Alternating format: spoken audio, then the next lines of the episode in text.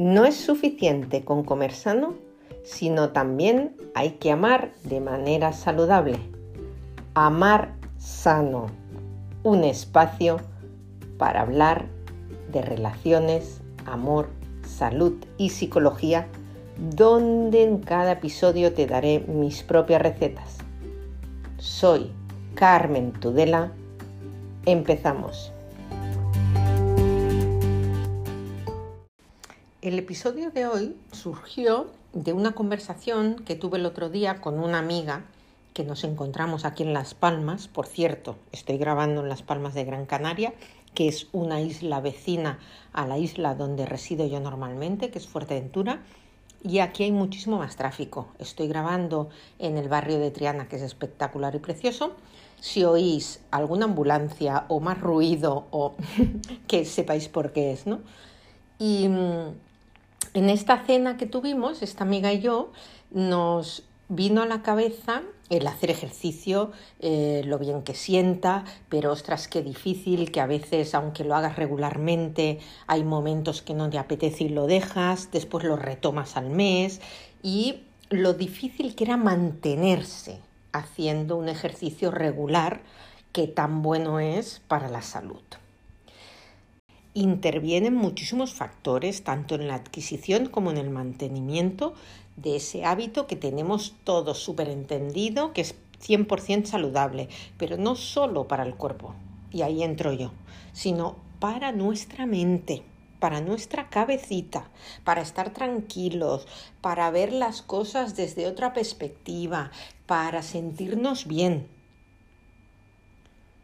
El entorno claro está, puede desempeñar un papel que es importantísimo en esa promoción de la actividad física, como puede ser en un entorno escolar, en los niños, ¿no? O el ambiente familiar, pues que sea un ambiente sano, donde ya la alimentación es sana y se practica ejercicio, pues todo eso ayuda. O en el laboral, que también a veces promocionan a los trabajadores el que hagan ejercicio los fines de semana y cosas así.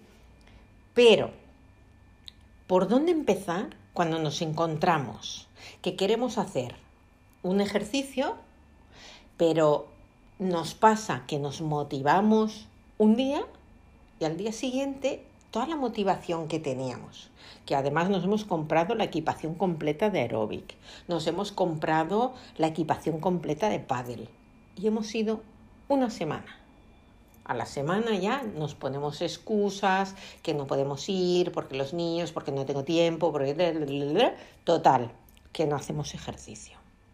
Pues ¿por dónde empezar? Uno, coge lápiz y papel y apunta cuál es esa motivación que te lleva a querer hacer ejercicio. Sea cual sea la motivación que apuntes, ese va a ser tu objetivo a largo plazo. ¿Ok? 2. Por supuesto, nos hemos de valorar y evaluar mm, tanto nuestro aspecto anatómico como nuestra salud del momento, porque todos somos conscientes, oye, pues yo ahora no es mi mejor momento porque resulta que me estoy ahogando cuando subo escaleras o me estoy, bueno, pues entonces hemos de ir un poquito con cuidado y no se puede hacer ejercicio así al tuntún si vemos que a nivel de salud estamos un poco delicados. Antes yo recomiendo, si esa es nuestra situación, que nos vea un médico y nos haga un reconocimiento médico. Pero si nuestra situación es que más o menos nos sentimos bien y nuestra historia clínica dice que no tenemos problemas para hacer un ejercicio moderado de una intensidad moderada durante 30 minutos, por ejemplo, pues podemos continuar con esta actividad. ¿Ok? Registra todos los desplazamientos que haces y la manera en que los haces durante un día normal para que tú puedas ver por tu propio puño y letra el tiempo que te mueves, el tiempo que no te mueves, qué necesitarías para que hubiera un equilibrio, ¿vale? Eh, y, también nos va a ayudar para implantar la actividad que vas a elegir en el punto 4. Si eliges una actividad que te guste, sea bailar, sea aeróbic, sea pasear, sea correr, pero que siempre implique una movilidad y sobre todo que nos guste. 5. Llega el momento de que te marques el objetivo a largo plazo. Pues yo qué sé, me encantaría de aquí dos meses eh, tener un ritmo de ejercicio y que no lo hubiese abandonado de una hora cada día. Vale, pues para llegar a esa hora vamos a segmentar ese objetivo en pequeños objetivos que nos lleven a esa meta final. Pongamos, pues si quiero hacer un ejercicio mm, durante eh, y al cabo de dos meses, durante una hora y que sea regular, pues voy a empezar por hacer 20 minutos al día de ese ejercicio que tanto me gusta. Pues voy a bailar 20 minutos al día. ¿En qué momento del día? Pues como me he registrado toda mi movilidad y todo y la manera en que me muevo y los tiempos que tengo, pues en ese registro voy a intentar incluir ese tiempo que voy a dedicar a mí. Y esos 20 minutos van a ser la primera semana, porque la segunda semana vas a incrementar 5 minutos y la tercera otros 5 minutos.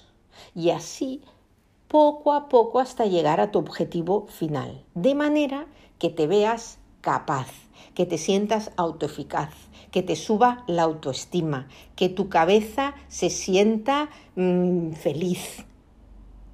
Y todo ello está dentro de ti.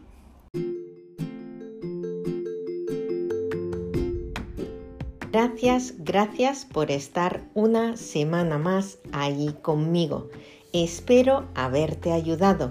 Si te ha gustado, te recomiendo que te suscribas a mi podcast Amar Sano de Carmen Tudela en cualquiera de los canales que se está reproduciendo. Spotify, Evox, Breaker, Pocket Cast, Radio Public y Apple Podcast. También me encontrarás en Instagram arroba amarsano.psicología. Ha sido un placer acompañarte una vez más.